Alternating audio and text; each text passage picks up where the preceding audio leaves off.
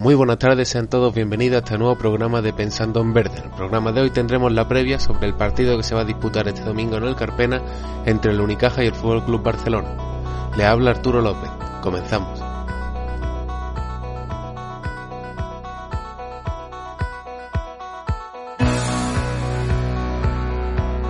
Bueno, pues estamos aquí otro programa más. Hoy tenemos la vuelta de Antonio, de Avalosa, que hacía ya varios programas que no estaba y tenemos hoy un nuevo invitado que es de Barcelona, que es con el que vamos a hacer en sí esta previa, que es Guillén Tebrián. Eh, muy buenas, Guillén. Buenas, Arturo, ¿qué tal? Buenas tardes. Eh, bueno, pues. eh, Guillén y yo, lo voy a recordar antes, porque obviamente esto no lo sabrá mucha gente, hicimos un programa ya, un podcast antes de que existieran los podcasts, por así decirlo, hace muchos años, y el otro día hablando, coincidía que jugaba con el Barça y dije, pues vamos a volver a hacer algo, ya que estamos. Y nada, esta es la vuelta. No me acuerdo cómo se llamaba el programa ese que hicimos en su momento, la verdad. No sé si tú te acuerdas. se llamaba. Pues, tampoco os perdisteis mucho, pero, pero bueno, creo que hemos mejorado. Y nada, así que como es del Barça, le voy a hacer una pregunta clara que es eh, ¿cómo ve la decisión de Unicaja desde fuera de irse a la FIBA?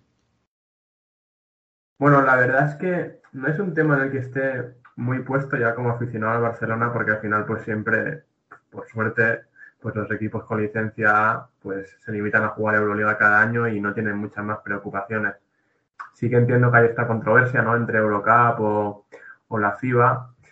Eh, mm, no sé, yo creo que depende un poco de, los intereses del club o la, gestión estratégica que tenga, ¿no? Hacia dónde quiera ir en un futuro y demás.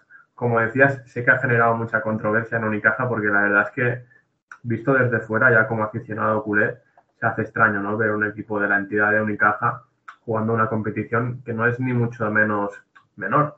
Pero, pero bueno, sí que al fin y al cabo, pues la mayoría de gente conoce la Euroliga y la Eurocup, ¿no? Que son las más dijéramos, conocidas históricamente. Y luego, pues, esta, esta competición alternativa que en estos últimos años ha ido ganando Tenerife, si mal no recuerdo, perdón, eh, Burgos, si mal no recuerdo. Eh, habrá que ver este año cómo se, cómo se desarrolla un poco el año para Unicaja y, y demás. A priori sí que es cierto que hay, por lo que he estado viendo estos días, hay rivales de entidad, o sea, no es mucho menos una competición menor, como decía, pero bueno, puede generar un poco de, controversia ¿no? entre los aficionados de Unicaja del tener nivel su plantilla como para poder jugar perfectamente en Eurocup, pero haber decidido, imagino que estratégicamente, jugar esta nueva competición. Mm, sí. Eh, bueno, le voy a preguntar a Antonio, que no ha opinado de este tema, porque no volvimos a grabar ya desde que se volvió. Y escuchando a Guillén, yo creo que si te escucha López Nieto, que es nuevo presidente de Unicaja, probablemente te ponga a ti a hablar porque la opinión generalizada yo creo es que del bajón es evidente. Así que, Antonio, mm, ¿qué opinas tú? Muy buenas a todos, ¿qué tal? Nada, le habría encantado a Antonio Jesús, seguro. Yo es que, Arturo, eh, no sé, eh, la opinión que tengo es que eh, un poco nuestro presidente decía que la Eurocup, si quitamos a los tres, cuatro mejores equipos, véase Partizan, Virtus y Valencia principalmente, el resto de equipos, el nivel medio no se aleja tanto de lo que viene siendo Champions League. Eh, comentaba Guillén que es cierto que nos podemos hacer una que el año pasado la ha ganado, verdad que la ha ganado Burgos, la ha ganado Tenerife, creo que está AEK ahí en instancias finales.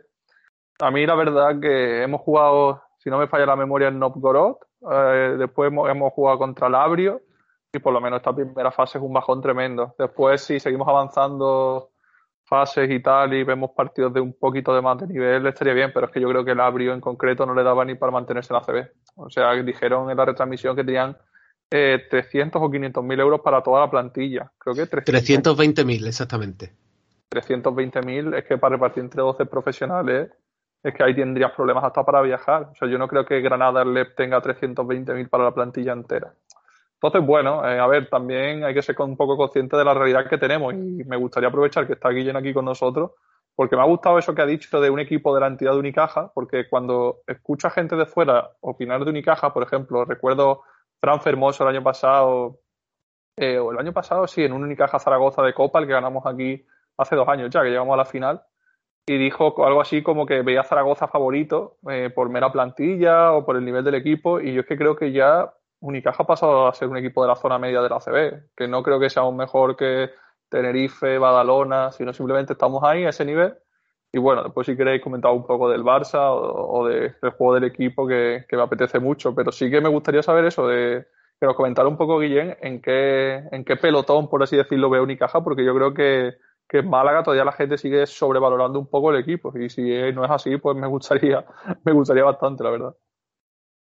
Eh, sí, la verdad es que, visto desde fuera, sí que es cierto que hubo unos primeros años ¿no? en que Unicaja, pues, en ACB eh, dijéramos que los resultados no eran los mejores e incluso sorprendía, ¿no? Ver a Unicaja, ya no en la zona baja, que por supuesto es una sorpresa mayúscula, sino incluso en la zona media, porque nos tenía acostumbrados a estar en los puestos de arriba, a estar en Euroliga y a luchar un poco contra los dos grandes más conocidos. Entonces, lamentablemente, a lo largo de estos años, Unicaja ha ido manteniendo un poco esta, esta línea, ¿no? De no, de no ir más allá, en, por lo menos en liga regular, de un sexto puesto. Y eso en, lo mejor de los casos.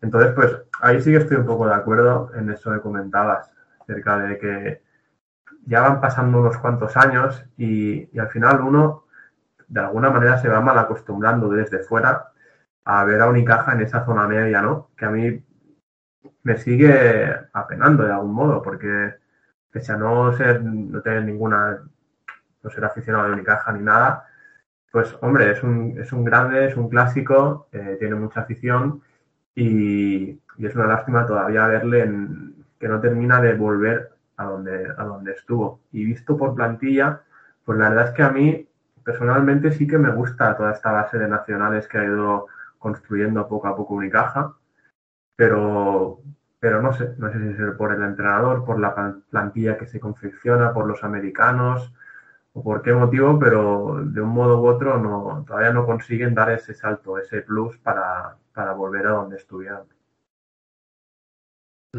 A ver, la plantilla también hay que ser consciente de que este año sigue la misma plantilla porque tenían contrato el 80% de la plantilla. Hay jugadores como Butel o Abromaitis que todos los que no escucháis sabéis que si hubiera podido el club se lo hubiera quitado de encima. El problema es que tenían contrato. ¿Y has visto jugar este año Unicaja algún partido, Guillem? Pues no, todavía no. La verdad es que este año no, no los he visto así, un partido entero no. Sí que he visto algún resumen. Has tenido, has tenido suerte, también te digo. Nada, Guillén. Nada.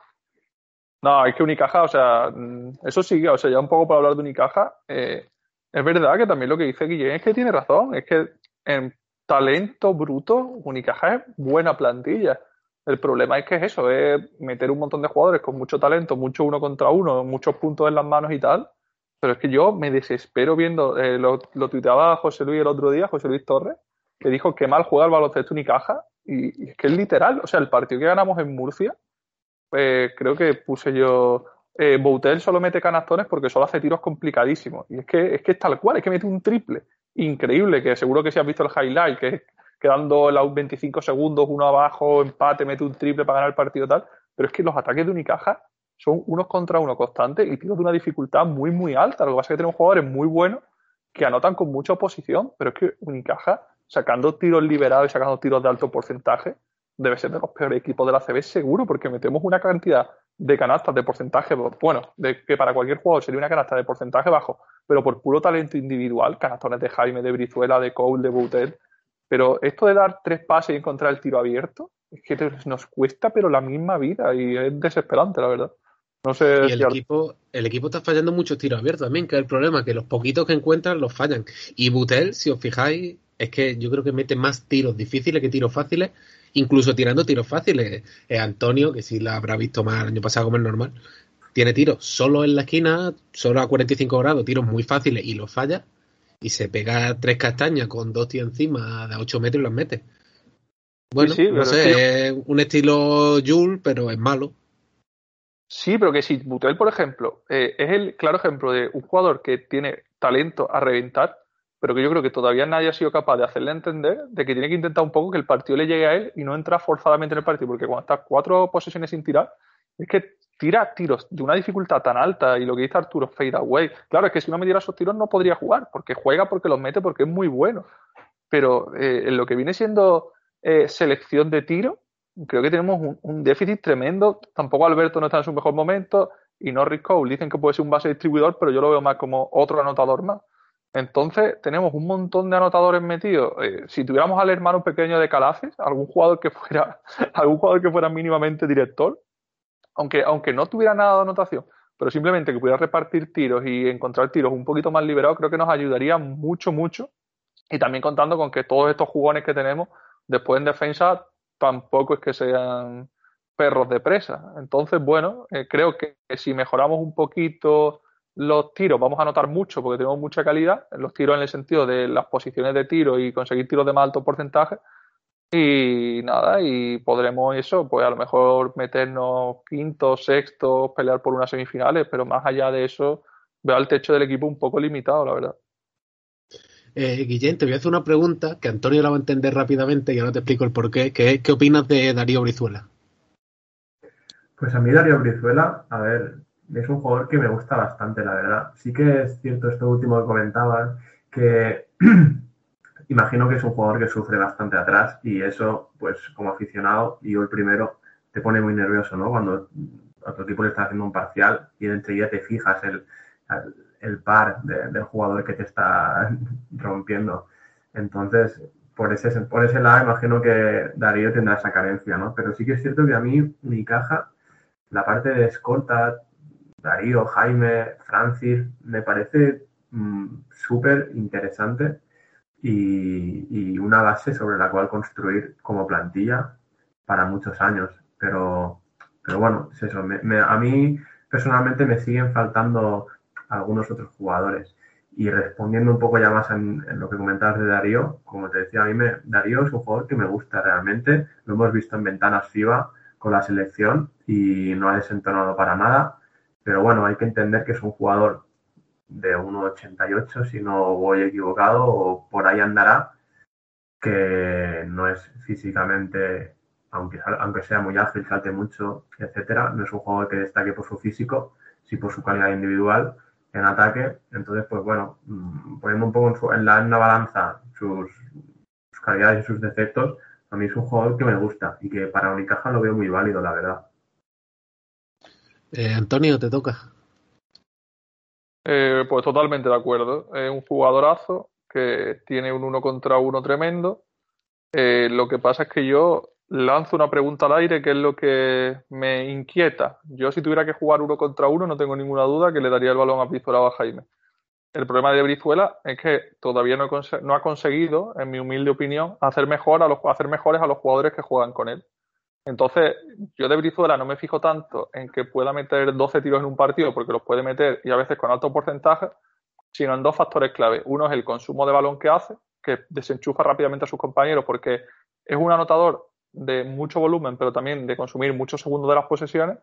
Y también eh, la manera en la que involucra en el juego a sus compañeros. Y yo creo que esa es la diferencia entre ser líder de un equipo que quiere aspirar a algo, véase cualquier equipo de los que tienen aspiraciones de llegar a fase avanzada en Liga CB, o ser el líder de un equipo que quiere estar ahí, en mitad de tabla, o lo que podría ser estudiantes, algo así, que meto mucho, asumo mucho balón, muchos segundos de pelota en ataque y muchos tiros. El tema es, ¿le serviría el actual Brizuela a un equipo más grande, como se habló creo de Vascón y tal? Yo creo que no, por lo poco útil que es sin pelota, las carencias defensivas que tiene, que bueno, eso ya lo sabemos que tampoco, no, no sin más, pero que es un hándicap que tiene y como muchos otros anotadores pero claro, eh, hay anotadores que no requieren mucho balón, véase Curich, véase Carroll. Brizuela no es un tirador puro y también el problema que tiene es que es prácticamente nulo haciendo partícipe en el juego a sus compañeros. Si Brizuela a sus 15 puntos, 12, 15 puntos por partido fuera capaz de incorporar 4 o 5 asistencias, en el sentido de encontrar el pase extra, penetrar. No estaría en Unicaja. Bueno, pero Jaime sí que puede, sí que puede ser un. A mí me gusta más Jaime que Darío en ese sentido, porque sí que puede involucrar a los compañeros en el juego. Yo no, o sea, mi duda no es de Darío como jugador, mi duda es si con Darío como referente vamos a ser capaces de llegar a los objetivos que queremos llegar. ¿Entiendes? O sea, va más por ahí, ¿sabes? De, mm, lo, creo que lo puso Paco también, que a mí el juego que hace Brizuela para el lucimiento individual está muy bien porque es como el típico chico del recreo que se las tiraba todas. Y como es muy bueno, mete mucho. ¿Nos va a dar con Brizuela teniendo 12 segundos el balón por ataque para llegar a qué queremos llegar? ¿Al playoff? Pues a lo mejor al playoff sí, nos quedamos ahí. Es que a lo mejor para la nueva realidad tiene que ser el referente del equipo, pero yo dudo que en, el nivel que tiene a día de hoy sea capaz de llevarnos un poquito más allá. Ya te digo, si él consigue que además Fotis lo dijo, lo dijo creo que además después del partido de los 30 puntos al Barça y tal, dijo, sí, está bien, 30, pero ¿cuántas asistencias ha dado? ¿Sabes? Como diciendo, ¿cuántos balones ha perdido? ¿Cuántos tiros ha fallado? Si te das cuenta, Brizuela no suele destacar mucho en valoración pura porque es eh, puntos menos tiros fallados. Entonces el baloncesto va un poquito más allá y si es capaz de no ser tan unidimensional y no, simplemente dos cosas, no tener tantos segundos el balón en la mano y involucrar un pelín más a las personas que juegan con él, o sea, todo el mundo lo entenderá, no ser tan chupón, ¿sabes? Simplemente no, no, no hace falta que, un día si no mete 20 puntos no pasa nada. A lo mejor un día mete 4 puntos y te da 7 asistencias y te aportan otra. Porque al final en los puntos baloncesto muchas veces dependen del acierto, del día y tal. Y hay áreas del juego que no depende tanto del acierto y las que se puede ser más consistente. Y creo que ahí es donde él falla y donde debería poner su atención. Y seguro que se lo quieren hacer entender, porque ya tiene una edad que evoluciona hacia ahí y le va a dar a lo que tú dices, a no estar en Unicaja y ser un equipo grande y tal, o le va a dar para quedarse en equipos de perfil Unicaja a día de hoy, véase Unicaja, véase Peña, véase Tenerife, mm, va a meter muchos puntos durante toda su carrera, pero no llegar más allá. No ser un jugador importante en la selección española, digamos A, que va a ser la que va a haber ahora en la época Paul Gasol, Navarro, tal, y no para ser un jugador de equipo de Euroliga, que por calidad individual podría serlo perfectamente, pero es que le falta eso. Si no es que eso, no estaría aquí. Sí, yo estoy de acuerdo. Eh, en ese sentido, al final cuando hablamos de equipos que, que tienen como objetivo estar en la parte alta y consolidarse, hablábamos de equipos que juegan a veces y, y no dependen de, individualidad, de individualidades o un día de, mucha inspiración de un jugador y demás.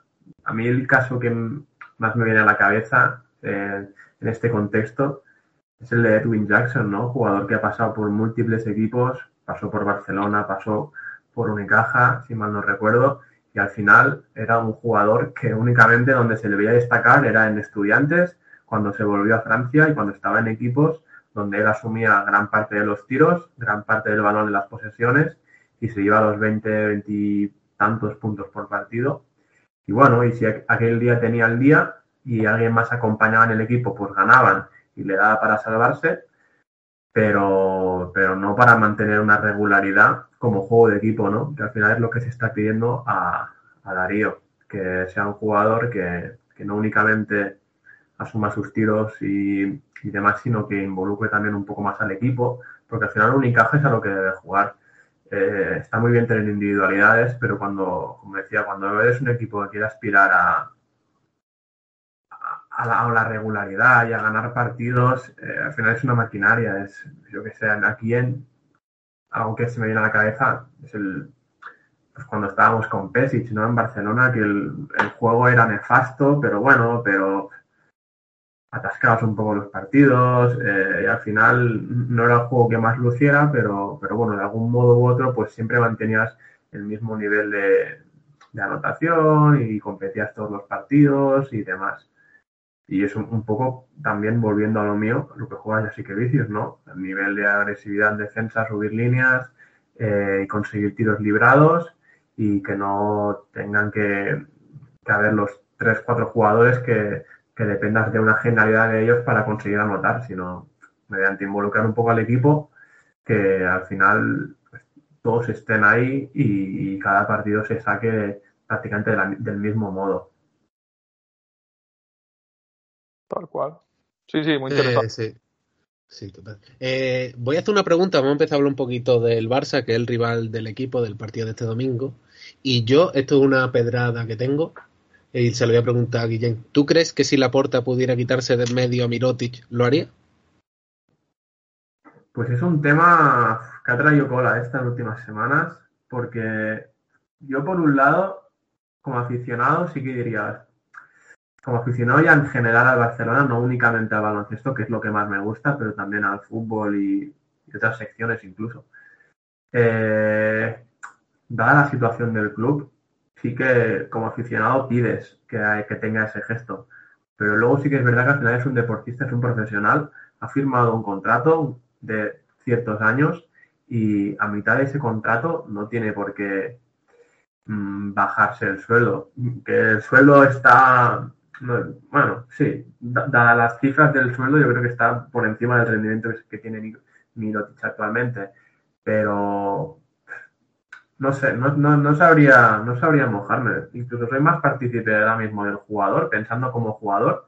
Al final, Mirotic, si consigues que Mirotic venga, vuelva a Europa, no nos engañemos, es buena parte porque le ofreces esa cantidad de dinero. Si no, quizás Mirotic no hubiese vuelto. Entonces, tener ese gancho, traerlo para aquí y luego mm, bajarle el suelo, claro, ¿hasta qué punto es ético? Final los jugadores ya sabemos cómo funcionan. Eh, les pagas un sueldo, pero a veces cuando renuevas te basas en el rendimiento que ha tenido anteriormente, pero una vez renuevas, pues hay jugadores que rinden por encima de, lo que tú esperabas y otros que rinden por debajo o que la situación del club ha empeorado y, demás. Así que tampoco es el tiempo que le queda a Mirotic de contrato para revisarle pero por ahora no ha quedado un poco el tema ahí en, en stand-by, no sé, no ha salido mucho más en la prensa y en Twitter tampoco he leído demasiadas cosas, así que me parece que se va a quedar un poco así, ¿eh? Tiene hasta 2025. Pues fíjate. Eh, ¿A 5 millones por año? Sí, algo así, ¿no? Creo que son 4 limpios, 8 brutos, algo así, puede ser. Es una barbaridad, pero es lo que decía. Eh, es una barbaridad, pero es lo que decía. Al final es, es como consigues que Mirotic vuelva. ¿eh? Si no, Mirotic probablemente no hubiese vuelto. Aunque quisiera tener aquí una conciliación familiar y estar más cerca de los suyos y llámalo X, pero al final lo que hace que Mirotic vuelva de la NBA es este contrato. Si no, está claro que no vuelve. Claro, y, como, decís, como decís aquí, a más y a más, eh, Mirotic ha renunciado a 45 de dólares que le ofrecía Utah Jazz, que esto, o sea, que es público. O sea, yo creo que, creo que con Mirotic han intentado un poco lo que le, digamos, lo que le ha funcionado en el tema del fútbol, de presionar. Pero es que, claro, Mirotic, Mirotic no es ni Sergi Roberto, ni Busquets, ni Piqué. Claro, es un, es un, contexto totalmente diferente al fútbol. yo creo que la gente se está confundiendo en eso. Sea, tienes toda la razón. La gente está tomando como ejemplo lo que ha sucedido en el fútbol, que son otras cantidades de dinero y que, bueno, que al fin y al cabo pues, son diferentes claro. paradigmas. Y que, hay que verse, hay que verse en esa situación de que evidentemente si tú renuncias a, a, X, que tampoco le convierte en héroe nacional, porque es lo que tú dices, él se viene aquí porque vive mejor. Por dinero no se viene, eso está claro. Pero claro, si él planifica o tiene en mente voy a perder esto, al final es MVP de la final de la CB, llegan a la final de la Euroliga, ganan la Copa y, le dicen al año siguiente, oye, no, caballero, que usted tiene que cobrar la mitad porque el club está arruinado económicamente. Pues él, él les dirá, pues yo voy a cobrar lo que tengo firmado. Es que, o sea, me parece que es demencial. O sea, supongo que renunciará ni a un euro de lo firmado porque es que si no, simplemente. Claro, el problema es que también en el contexto este de COVID y tal no hay otro equipo que pueda asumir su ficha en Europa que también es interesante que la Euroliga se acaba, que bueno, publica marca eso, que la FIBA le se la ha clavado a la Euroliga y vamos a tener una competición europea con la marca NBA, parece, que va que los equipos españoles no quieren, pero parece que van a ir por ahí los tiros.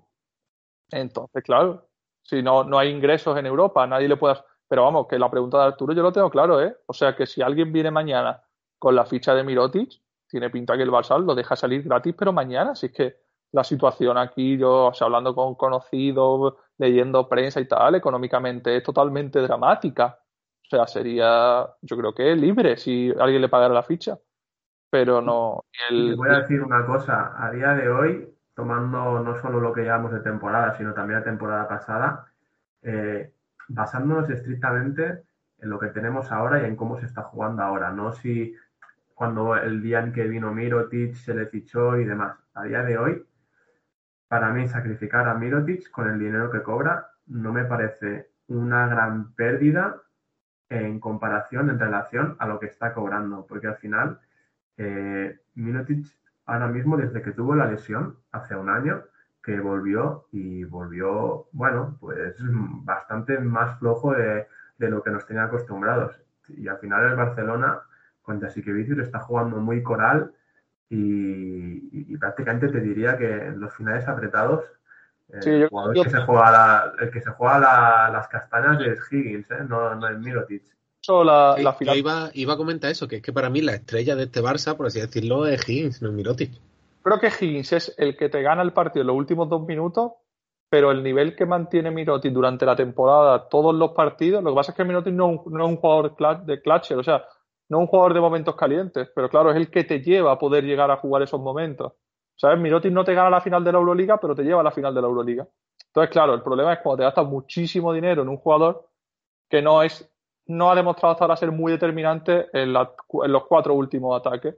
El otro día ahí en el Palau, el partido contra, por cierto, partidazo contra Olympiacos, la prórroga son cuatro balones al poste bajo a Mirotis, cuatro faltas y tal, pero después la última se la juega Higgins, porque son perfiles diferentes. También es verdad que, claro, que si Higgins cobra cinco veces menos que Mirotis, pues entiendo a Guillén. O sea, eh, tú quieres tener un jugador que cobre una cantidad de dinero determinada si cobra el doble que el segundo Europa, quieres que llegue a la final de la Euroliga y te mete 30 puntos. Pero es que no es ese jugador. Entonces, allí en NBA era pues el tercer jugador, la tercera espada de un equipo, lo que viene siendo el que acompaña a dos estrellas y él está más cómodo ahí.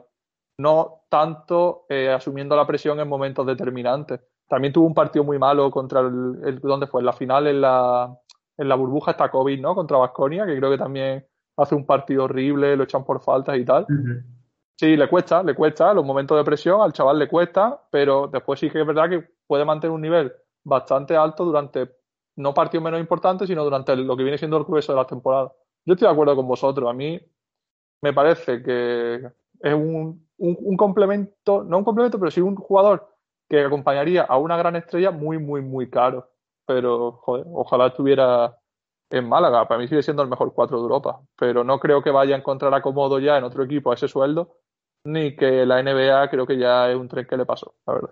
No, yo creo que al final están destinados a entenderse y ahora mismo ese entendimiento es dejar un poco que pase el tiempo y que no haya mucho ruido y a ver cómo lo van solucionando, pero no veo que vaya a cambiar nada a corto plazo.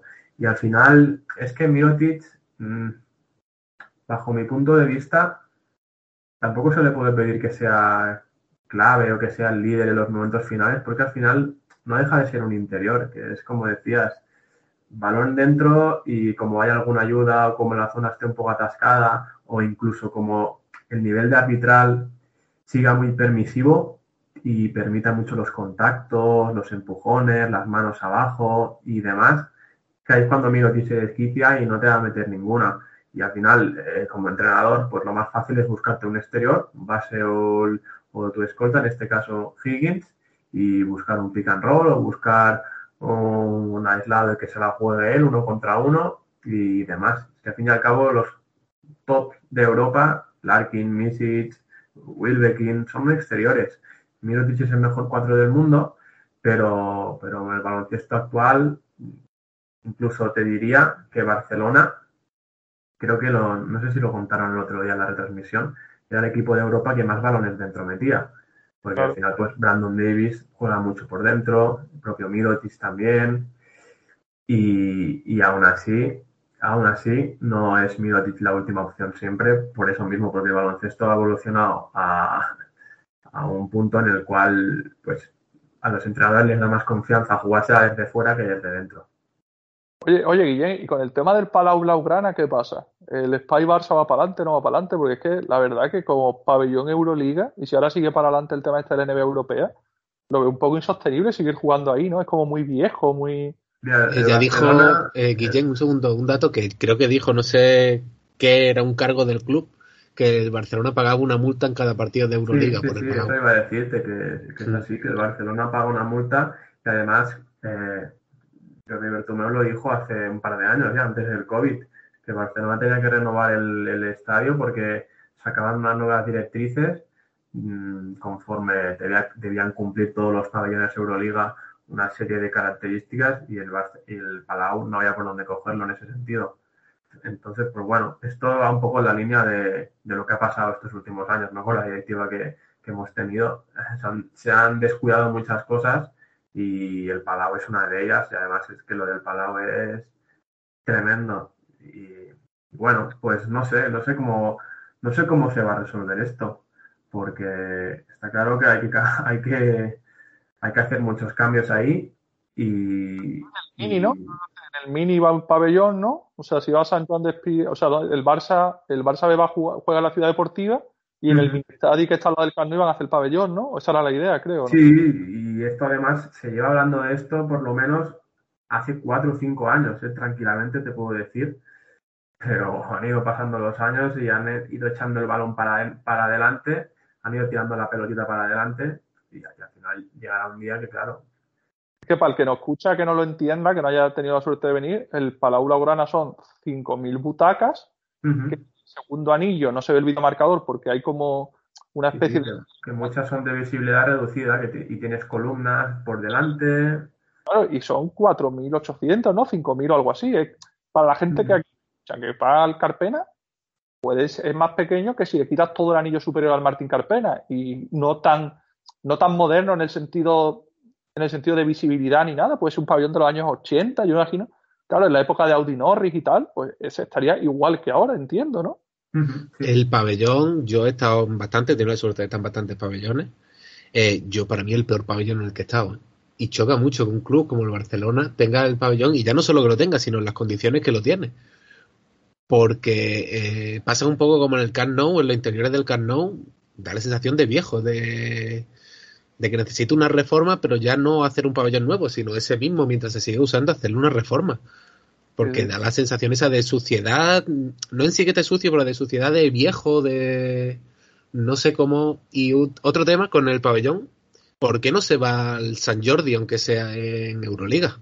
Creo que por aforo, Arturo, pero que nos lo diga Guillén, que seguro que lo sabe mejor. No, el San Jordi tiene una capacidad de, de 10.000 tranquilamente. Por eso, pasa. no dejarlo muy vacío. Yo, ¿no? Claro, pero yo entiendo que en ACB sí se te puede quedar vacío, pero en una Euroliga no creo yo que cuando venga un CSK, un Panathinaikos, un Madrid no se vaya a tener una buena entrada. Sí, pero no te creas, ¿eh? que también cuesta que, que venga la gente. Al final el Palau es pequeño, pero también también tiene butacas vacías, ¿eh? Además de, la ACB. En, Euroliga también, bueno, hoy lo, oye, sí que es cierto que hoy a las 9 contra el Zenit es un día un poco especial porque hacen este aniversario del, del Barça de Xavi Pascual que gana la Euroliga y seguramente venga más gente porque vendrán Pete Michael y otros clásicos, pero pero si fuese un día normal, partido contra Mónaco en el Palau, eh, me gustaría ver la entrada. Pues da la sensación un poco de como el Carpena cuando ve Euroliga, pero en un pabellón la mitad de grande. O sea, el otro día contra Olympiacos éramos 70% y contra Berlín un poquito más de media entrada en un pabellón de 5.000. Eso es curioso también porque en Madrid la gente sí se ha conseguido enganchar al baloncesto y aquí siendo, bueno, la mejor plantilla, la segunda mejor plantilla, da igual, pero siendo muy superior al Madrid en la actualidad, teniendo un equipazo, un entrenador que conecta con la grada, y jugando verdaderamente bien al baloncesto, sobre todo en defensa y tal, que es una maravilla. Es raro que, además con precios pop, o sea, bueno, a ver, no es, a la gente Unicaja le parecerá caro, pero con el nivel de vida de Barcelona te cuesta 15 pavos por un partido de Euroliga y 200 y pico un abono, o sea, que no es tampoco para ser Barcelona, no es muy caro, pero la gente no, no termina de engancharse y a mí me... Hay un problema de abonados aquí, y es que hay muchos abonados de hace muchísimos años y la gente no libera el asiento. Luego llevan desde hace unos cuantos años haciendo una política de packs, de, bueno, pack top, y te da los cinco partidos de la temporada más top, y te los pone a lo mejor a 100 euros, a lo, yo qué sé, no sé cuánto. Te hacen unos packs, han intentado varias promociones, y de hecho ha sido lo que ha salvado un poco la, la, imagen, ha sido un poco lavado de cara, de decir, bueno, no se ve tan, tan vacío estas, estas ofertas que van sacando estos packs pero la problemática principal, todo el mundo lo sabe aquí, son los abonados, que es mucha gente que tiene el abono pues, del fútbol, tiene el del baloncesto, y solo vienen cuando viene el Madrid, cuando vienen los tops de Euroliga y demás. Durante el año no los busques. Yo tengo un conocido que, conocemos aquí de bueno, tema de trabajo y tal, que tiene el, abono, eh, el hijo, la cuñada, la mujer y no sé si una hermana o algo así, y nos dijo, oye, ya queréis ir a cualquier partido, ¿sabes? Cualquier partido de Euroliga, os lo vendo a 5 euros, en el sentido de, bueno, pues no lo regala, porque vengo siempre solo. Tengo 5 abonos.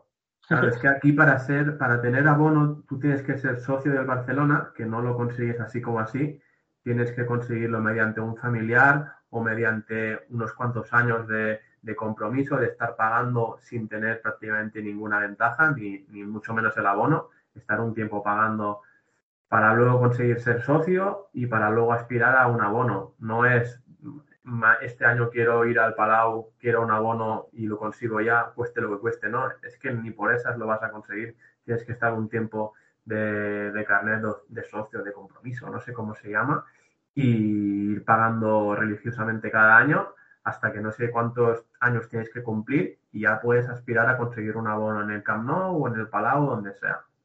Y luego está medio vacío, es que es un poco, sí, es raro.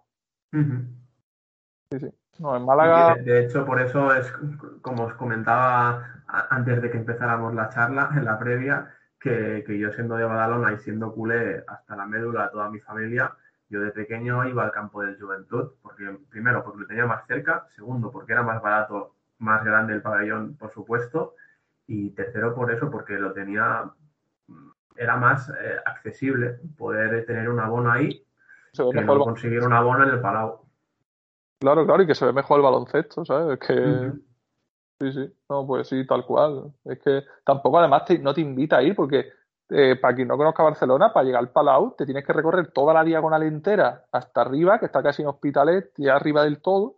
Y es una zona que está dentro del recinto junto al Camp Nou, que si te quieres tomar una cerveza allí antes de entrar al pabellón, tienes que gastar 4 euros porque solo hay un Pass and Company, porque todos los recintos que hay dentro del espacio son todos controlados por el Barça, que es precio aeropuerto Tú ya te tienes que ir a 10 minutos fuera andando a un bar, después subir y entrar andando en un recinto enorme que el pabellón ocupa una pequeña parte, que es que, o sea, es que está mal montado en general. no, no sé, es un poco para un equipo tan tan grande que tú te imaginas algo tipo Within Center o algo a la altura de. Yo me imagino un poco, lo pensaba el otro día, eh, ¿qué pensará ya sí que, bueno, ya sí que Vicio estará acostumbrado, pero yo Kubaitis que viene a jugar en Targiris que van 16.000 personas, un pabellón súper moderno, enorme y tal. Eh, bueno, aquello es, ¿habéis estado en Kaunas? No. Es una gozada ese pabellón, es una locura de pabellón. Yo tuve la suerte de estar el año que estuve de Erasmus, vi que había vuelo a Kaunas y dije, bueno, pues voy y fui con otro aficionado del Unicaja que hablábamos ahí y ese pabellón es una locura, ¿eh? Por eso. Y ahora viene el muchacho. es, es una pena, es una lástima lo, de, lo del Palau y al final es el pez que se muerde la cola, ¿no? De decir, bueno, no va la gente, el, campo tampoco invita a que la gente vaya, eh, ¿qué hago? Bueno, está claro que hay que hacer un pala nuevo y si la gente sigue sin venir, pues ya se verá, lo cual dudo, la verdad, porque con un campo nuevo, con una política pues mucha más pensada en el aficionado y no tanto en, en el socio relacionada con el fútbol o con el club, la cosa cambiaría, porque al final como, como equipo, ¿qué más tienes que hacer? Si tienes jugadores top, si acabas de disputar una final de la Euroliga, si has ganado la ACB, mm, la, como plantilla, deportivamente, no puede hacer mucho más el Barcelona para que vaya la gente. totalmente. Sí que es, una o sea, es la mejor plantilla de Europa, ¿no? O sea, yo este año, si tuviera que poner dinero en alguien para ganar la Euroliga, que a mí Madrid me está gustando mucho, ¿eh? Como plantilla, la verdad es que se decía de que habría un bajón y demás y no lo veo tan claro. Me falla un poco la, dirección, la verdad, porque a lo conozco y me, da, me genera un poco de, mm, Pero Madrid también, cuidado. Eh, con Urtel te pasa un poco como con nosotros, con, o sea, como a mí con Brizuela, ¿no? En el sentido de que ves que puede meter mucho, pero no para más de ahí, ¿no? El Tel es el típico jugador que como rival te, impresiona y lo quieres para tu equipo, pero cuando lo tienes en tu equipo dices, mm, ya no me gusta tanto. Eh, yo creo que Urtel es el jugador con mayor capacidad para perder un partido el solo que hay en Europa. te lo puede ganar, pero de tener esa capacidad de decir voy a perder el partido, yo creo que es único en ese aspecto. Quizá Mike James puede estar cerca también, pero lo, de, lo de Urtel me parece una locura. Con Lazo, bueno, a ver si lo, lo mete un poquito en cintura en ese, sentido. Tampoco creo yo que vaya a ser el que se, vaya a jugar las castañas en el Madrid. A mí en el Madrid el que me está impresionando es Jabusel. Que a ver si como mantenga el nivel, vaya pedazo de jugador a salir el Madrid de la NBA, vaya lero, que es físico, tiene tiro, tiene Me parece tremendo. Y sí, hombre, podrá competir el Madrid, pero yo veo un poquito por encima. También al final la Euroliga, al decidirse a dos partidos ahí un fin de semana, después puede pasar lo que sea. La pudiste ganar el año pasado perfectamente. Pero vaya a estar ahí y cuidado, ¿eh? O sea. Sí, y eso es algo que yo os iba a comentar de cara al partido contra Unicaja. Lo más seguro es que el Barcelona contra Unicaja es lo que lleva haciendo en los últimos cuatro o cinco partidos en ACB. Uno de los mm, cracks rote y no juegue ese día, porque en los últimos tres cuatro partidos o ha descansado Higgins, o ha descansado Mirotic, o ha descansado Brandon Davis. O sea que por yo creo que quizás lo más lógico sería que descansara Calates ahora. ¿eh? Por orden sería al siguiente al que le tocaría. Sí, puede ser. hay que recordar que le hizo un hijo el año pasado en la Copa, que entre él y Higgins fueron los que mantuvieron al Barça en el partido. No, si Calates el otro día se pegó un partidazo en Euroliga, que bueno, metiendo triples, de todo, de todo. Ya la dirección de, la dirección de juego la lleva ya en la sangre y las asistencias, pero luego si te mete triples, eh, te juega uno contra uno y demás, pues ya, en fin jugadorazo. Sí, la verdad que no, no creo nunca que haya hecho tantas bandejas en 5 contra 5 como nos hizo nosotros el año pasado. Porque es que no nos hizo las bandejas ni en transición.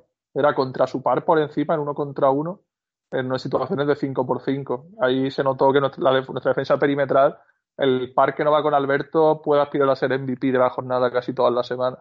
Pero, y también eh, que por dentro el equipo era lo que era. Ahí tenías que elegir entre si te mataba con la asistencia, te mataba tirando él y Foti escogió que tirara a él y no salió bien. Pero es que si hubiera elegido lo contrario tampoco hubiera salido bien, porque no veía yo ni a Enzosa ni a Rubén y ya que no hablamos parando a Davis. Pero bueno, la manta da para lo que da, o te tapan la cabeza o te tapan los pies. Yo creo que siendo en el Carpena y tal, si lo que hablaba antes, que si tenemos un día en ataque medio inspiraete y a ellos les da un poquito de pereza, ahora nos toman muy, muy en serio, les podemos llegar a competir a un partido, porque tenemos mucha calidad. Entonces, si tenemos el día, en el sentido de que no entren los tiros, y además ya somos ese tipo de equipo, de que cuando viene el equipo grande, los jugadores lo saben y dan el máximo porque saben que contrato, tal, y bueno, a un partido, pues tal. Yo lo quería comentar, ¿eh? que Unicaja va 3-3 en, en ACB, si no voy equivocado, pero, pero todavía no ha jugado con ninguno de los de arriba, Barcelona, Madrid, Valencia, Basconia, y quizás pueda ser para, para los jugadores una fecha para medir un poco la plantilla, contra qué tipo de equipo puede, puede competir y demás. Barcelona juega hoy a las 9, el partido contra Unicaja creo que es el domingo por la tarde va a, descansar seguro algún jugador. en ACB, eh, para Barcelona, los jugadores que tienen más minutos suelen ser Pierre Oriola, Roland Smith, Jokubaitis y, y para de contar. Y los demás se van como mucho a 15 minutos por partido y gracias. Sí que es cierto que cuando el partido está resuelto puede ser mucho más fácil rotar y sacar a Sergi Martínez o a los juniors que están saliendo ahora y demás. Pero Barcelona Mm, está invicto y ya os digo que ni Mirotic, ni Higgins, ni Calates, ni Davis han jugado ningún partido más de 20 minutos por partido y los cuatro juntos nunca han coincidido. O sea que no me extrañaría que, el, como os decía, que el domingo descanse uno, rote uno de ellos y ahí en el Carpena mm, no, no las tengo todas, la verdad. Pues yo, si sirve de algo, yo creo que descansa Miroti, Calate, Davis ¿Y quién era el otro? Higgs. Y gana el Barça aún así. Yo veo al equipo muy mal. Muy, muy, muy, muy, muy mal. Y lo peor es la sensación, porque Antonio, tú no has visto en directo este año Unicaja, ¿no? No, o sea, imposible. Si me, va a tocar en Navidad, si del 23 al 9 que hay partido en Málaga, lo veo 100%. Y lo veré aquí cuando vengan las dos veces que vengan. Así que no, no me queda más. A mí en directo el equipo me transmite una sensación de lo del año pasado, pero ahora la parte buena es que no se salen del partido. Que es algo que se agradece, que el año pasado había un parcial de 6-0 en contra y tú ya sabías que el partido estaba perdido en el primer cuarto. Ahora en Manresa, dos fallos defensivos de Francis que metió el triple Dani Pérez. Lo mató, pero el equipo da una sensación muy mala, muy, muy, muy, muy mala. Y aquí le dimos mucho a Casimiro, pero yo no veo una mejora y yo soy muy fan de Foti yo creo que el equipo es que da para lo que da. Hay un jugador con carácter, que es Alberto Díaz, un jugador con carácter, que es Carlos Suárez, que veremos a ver si vuelve a ser jugador, porque ahora mismo está muy fuera de forma. Y el resto, pues, tiran muy bien todo, botan muy bien el balón. Yo creo que en otro plan, o sea, en otro contexto no estaría jugando. O sea, no lo veo ahora mismo que esté a un nivel para disputar minutos en Unicaja. O sea, poco a poco, lo que traen ir, ir metiendo muy poquito a poco, pero todavía le queda. Y lo que tú dices es que el equipo juega mal al baloncesto. O sea, es que juega mal. Eh, en Zosa está, creo que superado por las propias, que no sé si Guillén lo sabe, que se, se ha comentado mucho, están los mock draft pick de lotería, top 10, top 5. Sí, ha salido, el último que salió era el número 4, creo, ¿eh? El, Sur puso que podía ser el 1, tal, bueno, que el, 1 ya lo veo demasiado exagerado, pero yo el último que vi así más o menos fiable lo ponían como el número 4. Sí, ahí depende ya después de las franquicias que tengan, los intereses, tal, que bueno, que, que sí, que si es lotería se va a ir seguro y el chaval parece que está un pelín ansioso porque es un jugador que no sé si ya lo ha visto mucho, pero es muy atlético, muy largo, con muy buena movilidad, muy buen timing de salto, pero muy verde en ataque, es que es normal. O sea, sí, sí, que lo he visto, sí. De hecho, el año pasado lo estuve viendo bastante porque fue, bueno, fue la, revelación. Eh, un potencial con patas. O sea, ahora mismo en Zosa es un potencial con dos piernas, que está sobre la pista baloncesto, tiene muchísimo potencial y ahora mismo parece que quiere hacer más cosas de las que está capacitado a fecha de hoy para hacer y que seguramente si sigue con buena ética de trabajo y tal, le llegará el momento. Michael Eric, no hemos enterado, bromas aparte, que tiene problemas respiratorios derivados del COVID-19 y que se ahoga básicamente jugando, ¿no, Arturo? Que seguro que como que necesita un... No, o sea, sin broma. Eh, sí, lo dijo Foti el otro día, que Eric eh, pasó el COVID y que cuando pega dos carreras adelante y atrás no puede con su alma, se ahoga, tiene problemas respiratorios. Y yo ahí sí te pregunto, bueno, pregunto en general una cosa, eh, se ha cortado a Espisu, que era ese perfil que ha dicho ante Antonio, de base organizador y tal, por una lesión latente, por así decirlo, que era un problema físico que le podía dar problemas. ¿O no? A tiempo vista, o no, exacto, y no se ha detectado que Michael Eric eh, no podía respirar. O yo no entiendo por qué Michael Eric en pretemporada si Antonio vio los partidos y vosotros los veríais, supongo, lo hizo muy bien, el tío corría la pista, el tío perfectamente, y le, ¿qué le han aparecido esos problemas ahora? Yo creo que lo de Spisu, como a nosotros, o sea, podemos decir lo que nos dé la gana, básicamente la semana de antes de, de cortar a Spisu salió el presidente Unicaja diciendo en, en, un programa de la tele local de aquí, en Zona Verde, que no le había gustado un poco cómo se había cerrado el tema, que había algunos contratos que se habían firmado por encima de lo que tenía pensado el club, que, había que todas las operaciones habían salido bien, menos como que dijo en, entre líneas que el tema de Pisu, pues que no le había gustado especialmente. Y a lo mejor eso ayudó a que si de verdad había este problema, que tenía que haberlo, porque eso no podemos dudar de ello, es médicamente demostrable, pues digamos que había ganas de cortar a Pisu, porque si no, no lo ficha Kazán. Creo que ha sido Kazán para Euroliga. O sea, Sí, sí. o sea, sí, sí. Esto es un tema que había ganas de cortar el piso, seguro, 100%, porque, porque aquí temas médicos, o sea, aquí es que no ha pasado de todo. Hemos tenido jugadores con problemas médicos eternos, que el club, por lo que sea, no le llegó a cuadrar el tema del todo y se agarró ahí para romper el contrato. Y Eric, ah. me parece que ahogándose, eh, medio Eric es el mejor pivot que hemos tenido en, en, las últimas dos temporadas, desde Elegar hasta ahora, porque claro, eh, L, pero es que a ver, que considera a Elegar. ¿A Elegar lo consideras positivo o negativo? No, negativo lo que había. Ah, vale, vale, vale, vale. Es que lo había entendido como positivo. Estaba pensando yo en qué momento Elegar hizo algo positivo aquí en Málaga. Hemos tenido a Elegar, hemos tenido a Gerú y después en Zos y Rubén. Entonces, claro, nos ponía un jugador que sabe medio saltar cuando toca, colocarse cuando toca y le metes para abajo la que le dobla. Pues, joder, yo estoy. O sea, ahí estoy contento en el sentido de que sé que tengo a alguien que no me va a restar mucho, porque el año pasado era un drama. O sea, el año pasado si no llega a salir en Zosa a un buen nivel, es que la rotación de pivot de Unicaja podía ser la peor de la CB, pero fácil. ¿Y la de este año no lo es? Pues es que este año ya con Michael Eric, ¿sabes? O sea, como que me aseguro a, un nivel medianamente decente. Es que también estamos muy mal acostumbrados, ¿sabes? Es como cuando lo estás pasando muy mal y hay un día que estás un poquito mejor que dices, uh, pues ya sí, es muy mala, o sea, está muy mal, pero tenemos un jugador que no que puede llegar a ser medianamente solvente. No sé lo que piensa Guillén, claro.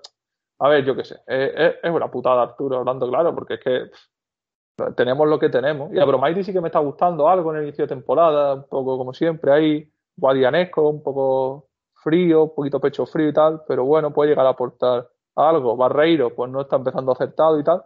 pero bueno, tenemos, tenemos jugadores nacionales y tal, a ver si consigue ponerlo este hombre a jugar baloncesto. Yo no era especialmente crítico con Casimiro por eso, o sea, porque pensaba que íbamos limitados con lo que había, ¿sabes? O sea, a mí sí, había que echarlo tal, el equipo, sobre todo por la, la imagen de pena que daba el equipo, en el sentido de que no competía, se desenganchaba de los partidos, se venía brazos abajo, malas actitudes y tal. Pero es que, claro, si el equipo no funciona con Luis, ahora no funciona con Foti, es que lo mismo la estructura de plantilla en el sentido de, yo si no tuviera mucho, mucho dinero, a mí dame tíos que defiendan como locos, me aseguro defender bien, dame un entrenador, por ejemplo, eh, bueno, aunque no le esté yendo bien este año, ¿no? Pero plaza para un equipo de, de ponme gente peleona y en ataque espera, ya me... espera, espera, un segundo, ¿acabas de pedir a plaza? No, Sí, o sea, para, para equipos que no tengan mucho nivel ofensivo, ¿vale? O sea, mucho nivel ofensivo, digamos, jugadores de muchísima calidad o que no sea un equipo que quiera competir por mucho. Pongo un, equipo, un entrenador que haga que el equipo defienda como locos, pero claro, dale jugadores que defiendan. Es que tenemos a Jaime Brizuela, Butel, Francis, es que tenemos mucha tela de, boquetes detrás, de jugadores que son prácticamente transparentes. Entonces el equipo le cuesta la vida defender y en ataque, ya lo va, a, lo va a ver Guillén el domingo, si no ha visto este año Unicaja, que es que Unicaja en ataque, por ejemplo, mis compañeros de piso, ¿no? Que a ellos les gusta el baloncesto, pero lo ven. Dicen, ¡uh, qué buena! Porque ven y dicen, ¿qué, qué canastón? Digo, pero si es que el ataque es muy malo. Si es que la ha metido Brizuela dándole step back de 5 metros porque es buenísimo por encima de un tío. Pero ahí cuando damos tres pases y encontramos a Abromaitis en la esquina, encontramos a Buter en la esquina, jugamos una buena jugada al poste bajo. Básicamente lo que hace Barcelona en el sentido de tener una persona que marque un sistema, demos cuatro pases, lo que va a hacer esta noche el Zenit. El Zenit es mucho peor equipo que el Barcelona, pero yo estoy seguro que va a venir con sus reglas en ataque y va a intentar encontrar, gracias a Pascual, buena situación. Lo que hace Manresa con Pedro Martínez. Manresa no es que. Te... Claro. De hecho, tiene... Para mí, Zenit es, es, la, es lo opuesto a lo que es Unicaja, realmente, como equipo. Es que Pascual es lo opuesto a lo que es Unicaja, el mejor. Es bueno, lo que hizo el año pasado con el Barcelona, que casi nos echan eh, en los cuartos de final. Y, es que es un equipo que sí, que el año pasado tenían a Kevin Pangos, tiene jugadores individualmente, a ver, es la Euroliga. Pero, pero a nivel de juego y demás, mira que el Barcelona es un equipo que, bueno, a Sikievicius le gusta mucho la defensa, jugar como equipo, apretar, subir líneas, eh, colapsar los ataques y, es lo que os vais a encontrar el domingo, lo más seguro. O sea, al final Barcelona descansará uno, descansará el otro, vendrá uno, jugará tantos minutos uno o el otro. Pero ya sí que dices, tiene claro que el que entre tiene que cumplir las reglas que él establece en defensa y si no se va a llevar un par de broncas y se va a ir al banquillo. Entonces, en ese sentido, Barcelona saca mucho las carencias de un equipo y Zenit es lo que os decía, Zenit es, creo que el año pasado llegó donde llegó precisamente por Xavi Pascual porque sabe jugar a esto, le pongas lo que le pongas. Y, es lo que le falta un poco a Unicaja. De hecho, cuando repasáis ahora la plantilla, yo la estaba viendo y, desconozco si, si, hay problemas económicos, que seguro que los hay, hasta qué punto, pero a mí la plantilla de Unicaja se me hace muy corta. Son 12 jugadores, pero son 12 jugadores que, comenta, como comentabais, Carlos Suárez lleva ya unos, unos cuantos años muy tocado, si mal no recuerdo, y luego tienes otros jugadores que van teniendo su, bueno, sus recaídas y demás. Ahora con el tema este de Eric y, y veo la plantilla cortita. No, y, y, que, y, que, Guilla, que tenemos jugadores, lo que decía Arturo, que, que, tenemos jugadores que los tenemos porque no nos queda más remedio. O sea. Sí, y a ver, Alberto, Guilla, eso supongo que no lo sabrá. Eh, aquí tenemos subido en Málaga que Alberto en enero está lesionado con una rotura. Eso lo tenemos ya asumido. Así que te plantas con eh, Barreiro al 4 porque Suárez, eh, espero equivocarme y ojalá me equivoque porque es clave ahora mismo es para cualquier cosita que quiera hacer el equipo porque es el único jugador con capacidad de pase del equipo. Es Carlos pues Suárez. Vale. El único jugador que te puede meter un balón bueno en el poste bajo es Carlos Suárez. Y el único tío que te defiende por fuera es Alberto. Entonces te va a plantar en enero, que es lo que nos ha pasado estas últimas temporadas que te plantas en enero sin eh, tu único tío que defiende por fuera y sin el único tío que defiende por dentro y encima ese del de dentro el que juega. Y dándole a Rubén el puesto de pivot titular, siendo un quinto pivot clarísimo para cualquier equipo de la CB. Entonces, pues bastante ganó el equipo el año pasado. Eh, ¿Es corta la plantilla? Sí, pero yo creo que tal y como todos veíamos que iba a estar esta plantilla, yo creo que podemos aplaudir, no con un canto en los dientes, porque la información que salía del sur, que también hay que ponerla entre comillas, era que el presupuesto bajaba de 10 millones a 4 y al final se ha quedado en 9, si no me equivoco. Que era lo que yo le dije a Antonio, que puede dar fe, que era desde el minuto 1 lo que yo le dije que iba a pasar. Sí, o sea, y para que, que Guillén se haga una idea, a ver, que me voy a equivocar seguro porque voy a hablar de memoria, ¿vale? Pero Unicaja este año ha cambiado a Gerún por Michael Eric, ha cambiado a Bachiski por Jonathan Barreiro y ha cambiado a Gal Mekel. Bueno, Gal Mekel el año pasado hubo ahí temas de que también el eh, Gal Mekel jugó cinco partidos el año pasado, seis partidos. Pues Gal Mekel, que no jugaba, ¿vale? Ha cambiado un muñeco que no jugaba porque no, no pudo jugar por lo que fuera, tuvo problemas COVID, después a saber por Norris Cole. Entonces, Norris Cole, Eric y Barreiro, por Mekel, Gerún y eh, Te falta uno ahí. Falta uno, me falta Francis, Brizuela. No, no, no, el de las tapas. ¿El de las tapas? ¿Qué tapa? Ah, Deon Thompson. Bueno, vale, no, no sigue Deon Thompson, pero esa baja realmente no sea, o sea, ha sido Barreiro, ¿no? El que el que va a hacer el rol porque es que Deon Thompson, esto Guillén ahora flipará un poquito, eh, Deon Thompson, el año pasado quisieron que fuera el pivot titular del equipo, el 5 titular del equipo.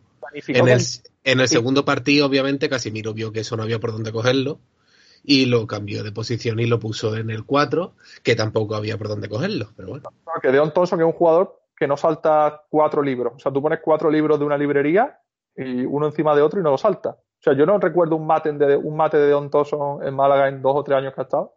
De cogerle y meterla para abajo es que habría que pensar, ¿eh? Un americano. Mm. ¿No? Pero, oye, pero ¿y el dinero que ganó la Junta gracias a él? Salvó el solo la hostelería de Málaga. Es que eso no lo valoramos y también es importante. Y calidad, y calidad toda la que quiera, de estos cuatro tipos Dani Abram, de estos de los 80, de tirito media distancia, si iba sobrado de calidad. El poste bajo jugaba bien el hombre. Pero claro, si no tenía muchas ganas ya, porque era, dije yo aquí, dije, va a ser su último gran contrato. Claro que sí, es que ahora está ya en Puerto Rico.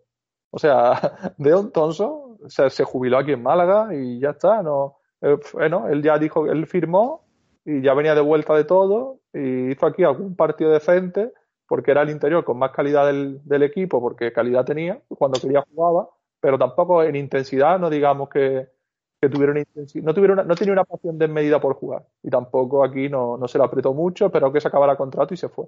Entonces, claro, este año pues tenemos a Barreiro que va a alternar un poco y Boutel con un poquito más de responsabilidad, que ahí es cuando está encontrando más rendimiento, sintiéndose más protagonista. Pero bueno, Arturo, vamos a ser un poco positivo en el sentido de que a lo mejor por un año entero está complicado, pero si el domingo nos entran los tiros, que nos pueden entrar porque tenemos jugadores con mucha calidad. Brizuela ya les hizo un traje en Copa del Rey porque tuvo el partido de, toda su carrera aquí en Málaga, de toda su carrera en general. Lo mismo Jaime también está enchufado, Boutel, tenemos muchas opciones de que un par de ellos conecten fuerte y podamos darle un susto. Pero es verdad que analizando más allá de un partido en concreto la temporada, o cambia un poquito la cosa o se puede hacer larga. Y ya más que eso, para planificar para futuras temporadas, de tener un equipo un poco más consistente defensivamente. Y creo que el equipo va, la plantilla va a ir un poco por ahí, porque Unicaja tiene tres escoltas de menos de 1,90 a los tres, o de 1,90 justo, que no defienden nada. Es que no defienden nada, es increíble y un base que, claro, que Alberto ya defiende muy bien, pero es que el resto del nivel defensivo del equipo, Boutel el otro día, que Boutel hay acciones que hace falta impropia del físico que tiene. Todo el mundo se nos ocurre la típica de Boutel defendiendo a su par en poste bajo en tres cuartos para que no reciba y cuando recibe ya le ha ganado la posición. Y eso es un tema más de, de la propia personalidad de los anotadores que digamos que no son muy entregados a labores defensivas. El otro día, contra Olympiacos, hay una jugada que le hacen, creo que fue Lucas, a Kiurich, una bandeja por zona central ya acabando la prórroga, que lo quita ya así que bici, le mete una bronca, pero es que, o sea, que metió a, Nigel Hayes, eh, lo metía a Kiurich para atacar y a Nigel Hayes para defender, porque no, no lo soporta, no puede ver cómo llega un jugador eh, en 5 contra 5, hace un cambio entre las piernas, arranca y por culpa de la falta de lateralidad del defensor le hace una bandeja, fácil. Y eso en Unicaja pasa muchísimas veces porque los exteriores de Unicaja no defienden. Es que, o sea, yo creo que es, que nuestra defensa exterior es de las más flojas de la CB, creo yo, porque tienen tanta calidad que son, han sido siempre jugadores muy anotadores en equipos de perfil medio bajo y que no les da mucho por defender. Lo mismo si viene alguien, es que lo veo muy complicado. Es que no sé yo si, si esos jugadores van, van a optar por ser buenos defensores algún día. Es que la defensa es una cosa que se lleva un poco en la sangre Y por ejemplo, que Francia Alonso le pase los bloqueos por detrás a Dani Pérez, no creo que fuera una cosa que le dijeran desde la banda. O sea. Eh, pues yo tengo dudas, ¿eh? porque si te fijas, le pasa los dos bloqueos por detrás y Fotis dice después que defendió bien, así que yo creo que estaba hablado. Estaría hablado. sí. Pues. Pues, es lo único a mí que me cuadra, porque fue increíble, vamos. Sí, sí, ya está. Es que es la, típica opción del vago. Yo, o sea, poca dudas con Francis porque a mí me parece de lo más aprovechable que tenemos porque no consume tanta pelota y tiene la mejor mano de todo. Pero claro, es la opción del vago. Si, no, si se lo han dicho, pues ya está. Le aplaudimos al chaval porque es la opción táctica que teníamos ahí. Pero también, si dicen que le pase el bloqueo por detrás, es porque piensan que si intenta pasar el bloqueo por delante, está la defensa totalmente, totalmente vendida. Bueno, lo intentaremos. Yo creo que a lo mejor contra Barcelona eh, explora lo que dije el año pasado, que al final sí lo hizo, que es jugarle a veces en zona, buscando que ellos tengan un poquito de desacierto y a lo mejor emparejar a, a Barreiro con Higgins o a Bromaitis con Higgins, algo así, o jugar con, formatos un poquito más grandes, con Barreiro, Abromaitis y Eric, y meter un pelín más de físico. Dudo mucho que contra Barcelona vayamos a ver en pista algo tipo Jaime Brizuela Albert eh, Cole, ¿vale? Jaime o Jaime Brizuela Alberto lo veo casi, casi imposible. Porque no, o sea, ¿quién defienda al 3 del Barça? ¿Quién, ¿Sabes? Eh, creo que va, que va a apostar por jugar bastantes minutos con Alberto y Cole y Abromait y Barreiro, algo así. Y poco con formatos de jugadores muy pequeños, si acaso en algún momento determinados para cambiar el partido. Y apostar por jugadores con físico y jugadores solventes atrás para intentar llevar una línea un poco más regular en el partido y evitar parciales grandes. Porque como ellos entren en ritmo y nos metan un 10-0 al empezar el partido, se nos va a venir muy cuesta arriba. Sí, al Barcelona, de los partidos que más ha sufrido son los partidos Euroliga con un nivel físico destacable, como le pasó en Mónaco y con Olympiacos. Al final, Barcelona, yo también lo veo complicado, la verdad. Y es, al principio comentaba ¿no? que me gustaba mucho el bloque de nacionales que tiene Unicaja, pero sí que es cierto que no dejan de ser, en cierta manera, cromos repetidos, ¿no? Jaime, Darío, Francis es el más diferente que veo, porque es más de catch and shoot y es diferente que Jaime y Darío, pero estos dos, claro, son jugadores muy importantes en la plantilla, que juegan prácticamente a lo mismo y que contra equipos como Barcelona tampoco los puedes tener en pista mucho tiempo juntos, porque uno de los dos se va a tener que emparejar con el Higgins de turno y ahí es donde va a haber el agujero en defensa. Entonces, pues eso que comentabas, Antonio, ¿no? Que con Jessica Vicius aquí en Barcelona, ya os decía, esté quien esté, si está, tanto si está Higgins como si está Sergi Martínez, la consigna es la misma, en defensa sobre todo. En ataque, pues también caen broncas, porque es un entrenador muy intenso, pero sobre todo en defensa es, es imperdonable eh, la lateralidad, que te superen en uno contra uno, que no vayas a la ayuda cuando tienes que ir, que no pases un bloqueo por donde no tienes que pasar, todo eso está hecho al milímetro por José porque es un tío que es muy obsesivo con esto y es, es, la base para construir sus equipos. Entonces, pues no sé, el domingo la verdad es que lo más lógico sería que ganara Barcelona.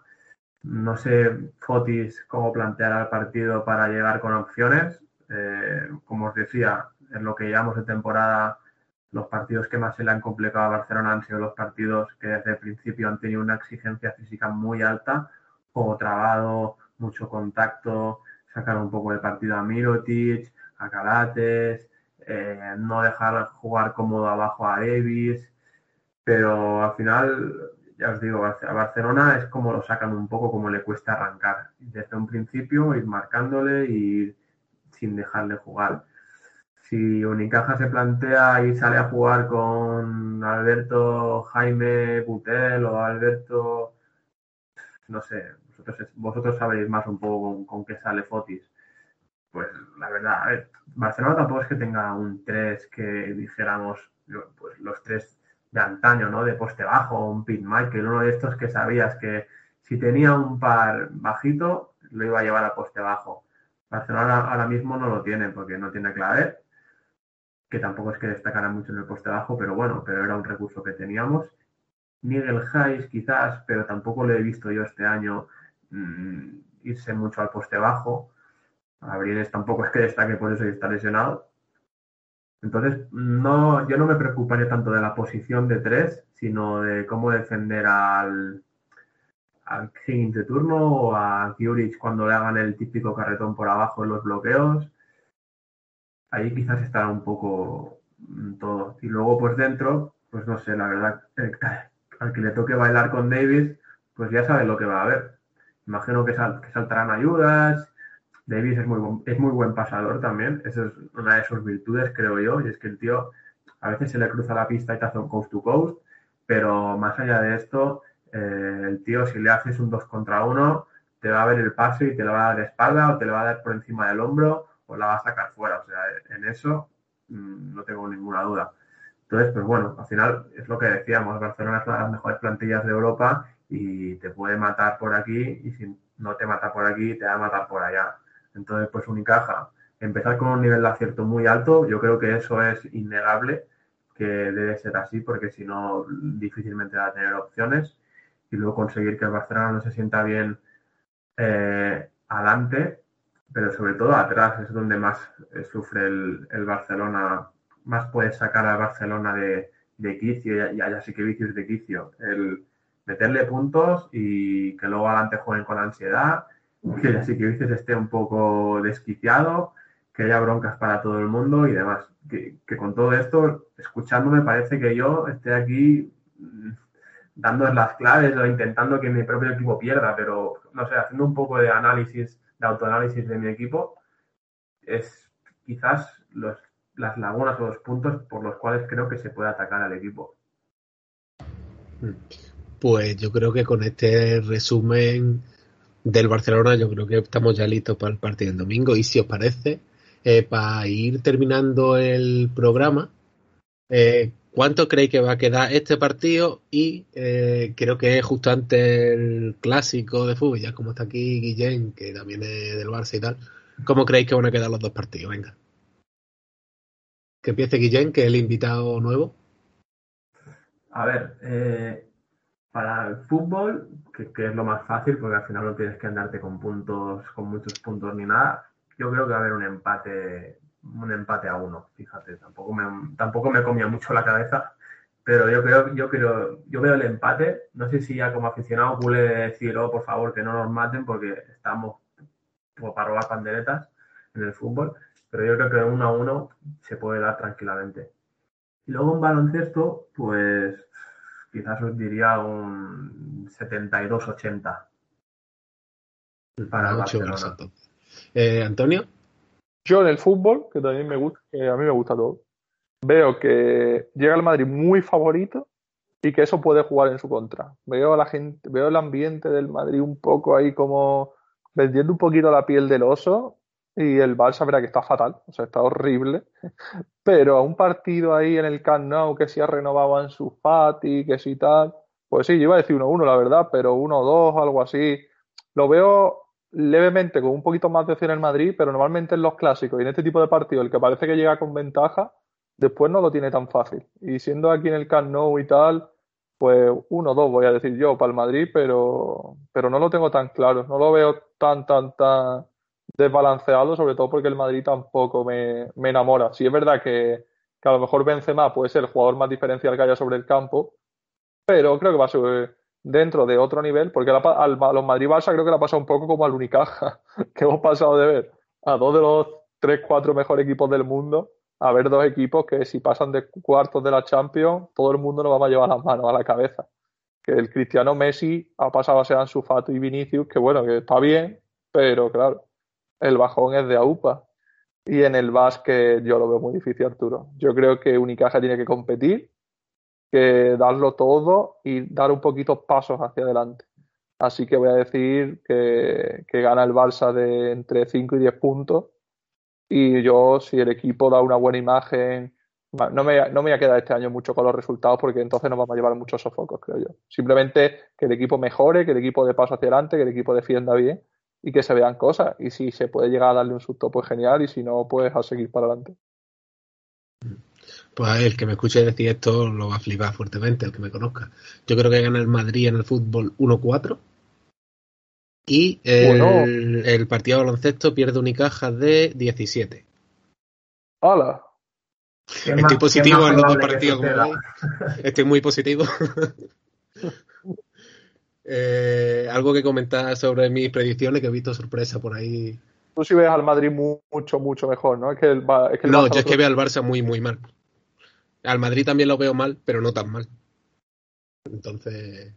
Yo, también estoy de acuerdo en eso, pero, pero al final un clásico yo pienso que, que sacan las fuerzas y el físico y las ganas de donde sea y hombre, una debacle de 1-4 ya sería, sería, sería, dura la semana aquí, ¿eh? En Barcelona.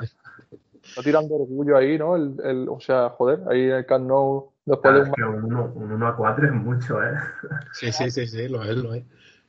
Pero la cosa es que a ninguno le sorprendería, ¿no? no. visto lo visto. No, no, se puede dar perfectamente. Sí, sí, es que al final, a mí me gustan cosas más darla en porcentaje, porque es que después un partido, una roja en el minuto 5, yo lo veo 60-40 para el Madrid, pero claro, es que un 40% es mucho. un 40% es 4 de cada 10 veces, o sea, en el sentido de que puede ganar el Madrid, puede golear el Madrid, sí, pero el Barça al final ha renovado en su Fati, que es que a lo mejor en su Fati va a llegar con un extra de motivación ahí por ese tema y tal, y, y después vence más, la noche anterior duerme mal y Vinicius, Vinicius, claro, es que Vinicius la mete un partido de cada siete. Eh, en la semana que Vinicius marca va va a convertirse en un goleador. Después se tira cinco partidos sin ver puerta y no sale en ningún sitio.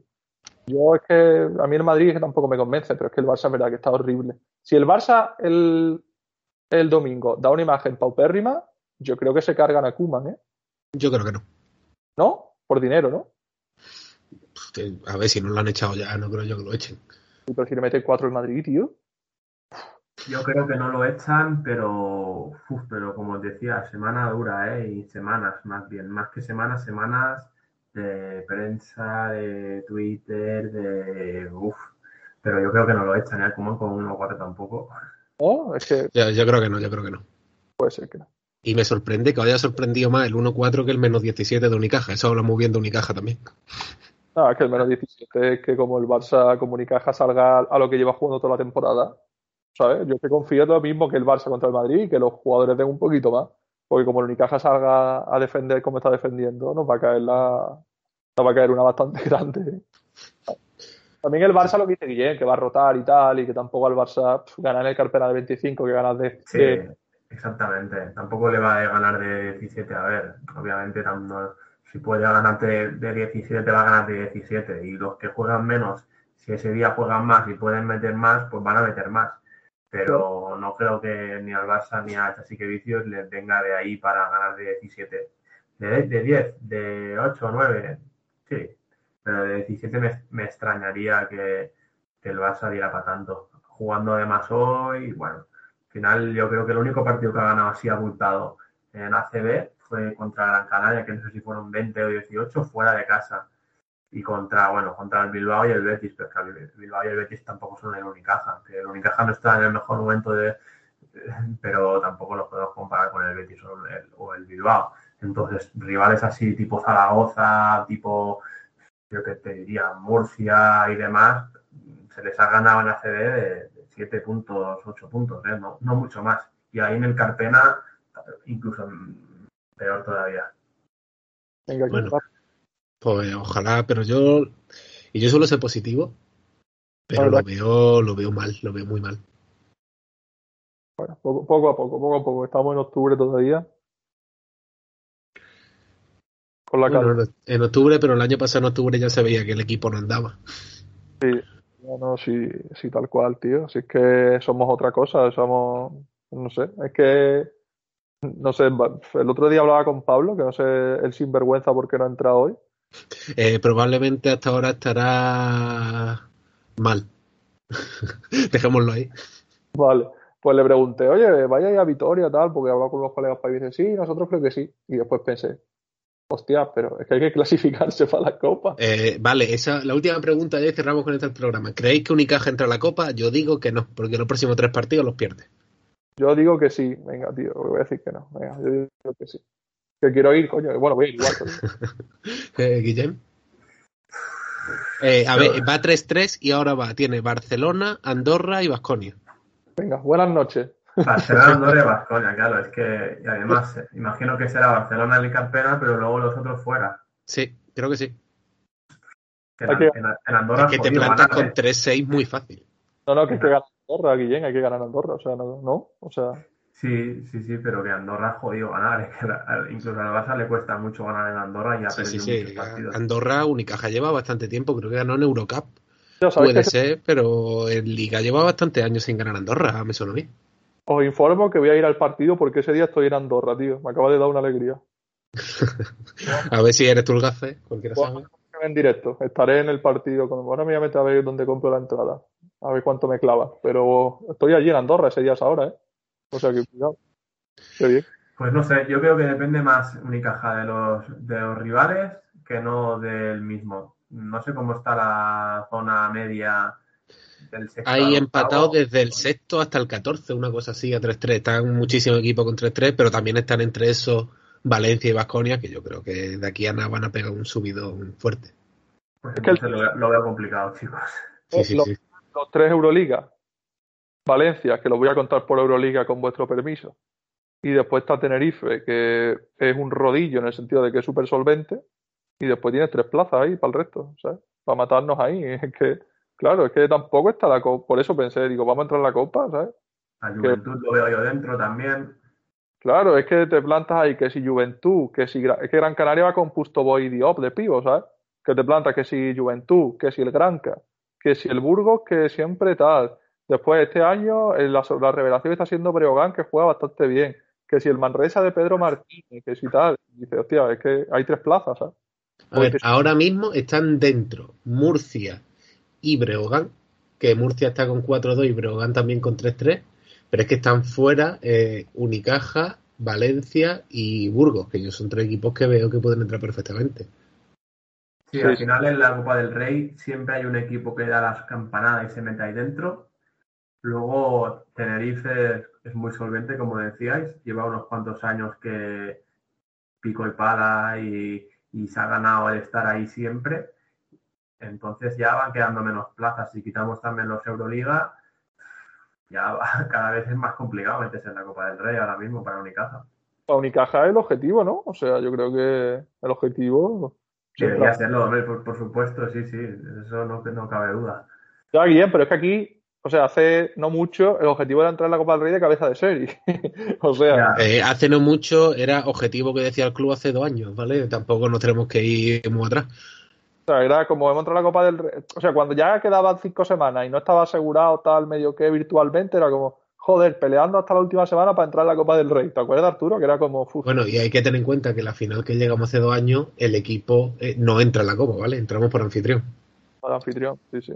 No, y, y, y ya está, y sí, pues nada, a sufrir, tío, son, ¿cuántos son? Son 17 partidos, pues hay que ganar 9, 10, pues ahí va a estar, en el, en el alero ese de un partido arriba, un basque a verar.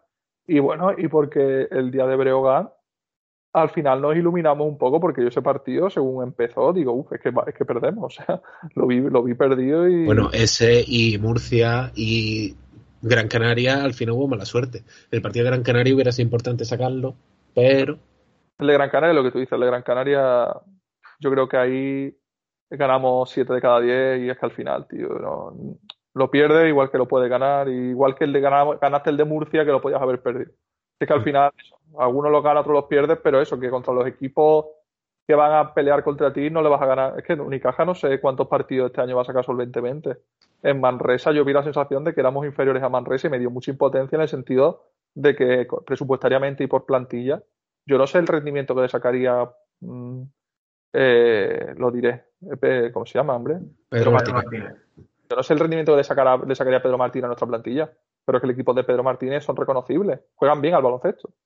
Es que de cualquier tipo de, de plantilla maximiza mucho los rendimientos de los jugadores y, a to- y todo el mundo lo- le sabe encontrar un rol y tal.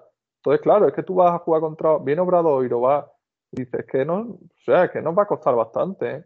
O sea, nos va a costar bastante sacar los partidos. Que a lo mejor el tema de la Champions nos viene bien por eso, en el sentido de que vamos a llegar más descansados los fines de semana, tenemos más tiempo para prepararlo. Todavía no ha llegado este año la lesión anual de Alberto, que está al caer. O sea, si estamos a eh, lo que has dicho tú antes, estamos a finales de octubre, pues el mes que viene más o menos tienen seis semanas sin Alberto. O sea que vamos a apretar ahora antes de que se lesione, porque cuando se lesione Alberto, bueno, lo de todos los años, tampoco que le vamos a contar a la audiencia, así ya lo sabemos. Alberto todos los años se lesiona dos meses, ¿no? Dos meses. Sí, Alberto en enero ya ha caído. Claro, o sea, eso hay que, eso hay que tenerlo en cuenta a la hora de, de espabilar para la Copa. Y si alguno, si, si vamos a Vasconi y viene el Barça, pues a ver si rascamos uno de, de los dos. Eh, bueno, pues si os parece, vamos a dejar el programa aquí. Yo creo que como previa del Unicaja Barça ha quedado bien, hemos hablado hasta de fútbol. Así que yo creo que ha sido un buen programa. Eh, muchas gracias a Antonio y a Guillem. Y a Guillem decirle que cuando le apetezca hablar de Unicaja, que no sé yo lo que verá de Unicaja, pero cuando le apetezca está más que invitado. O del Barça, Guillem, de lo Sí. fenómeno. No, mu- muchas gracias por la invitación. La verdad es que me lo he pasado muy bien en esta horita y pico que hemos estado charlando. Y, y sí, la verdad es que sí que es cierto que yo llevo tiempo ya que miro más Euroliga que, que Liga Endesa. Será básicamente porque tengo el Dazón y, y el Movistar no lo tengo. Bueno, ya que tienes Dazón, aprovecha y mírate los partidazos de la Champions League, No, que son espectáculo puro. La verdad es que algunos, algunos de Eurocup, por ejemplo, sí que me veo, porque como, si me tengo que estar hasta el jueves o el viernes que juegan Euroliga, pues claro, durante la semana algo hay que hacer. Así que no descarto alguna vez, ya me chivarás algún partido que haya bueno de, de Champions o cuando a Unicaja le toque. Eh, pero eso, de a ver, ronda, los quieres para dormir la siesta, ¿no? Cuando pase de ronda, entonces. Ya Sí, me- sí, mejor, mejor. Claro, pues nada, como os decía, muchas gracias por la invitación y sí, ya en otra ocasión ya vemos un poco si Unicaja se ha metido en la Copa del Rey o no y si lo de este domingo ha sido una masacre o, o se ha competido o lo habéis incluso ganado. ¿Quién sabe? Eh, bueno, pues muchas gracias a ti. Eh, Antonio, si quieres decir algo antes de terminar. nada, nada. Ya hasta aquí, que muchas gracias y que seguiremos escuchándonos. Un abrazo a los dos. Eh, bueno, os dejo con el villancico, que Guillén no lo habrá escuchado, pero es una obra de arte que hizo el club hace varios años, con Garbajosa y demás cantando un villancico. Así que nada, os dejo con el villancico. Adiós. Y tendiendo en el romero los angelitos cantando. Y el romero floreciendo. Pero mira cómo beben los peces en el río. Pero mira cómo beben por ver a Dios nacido. Beben y beben y vuelven a beber. Los peces en el río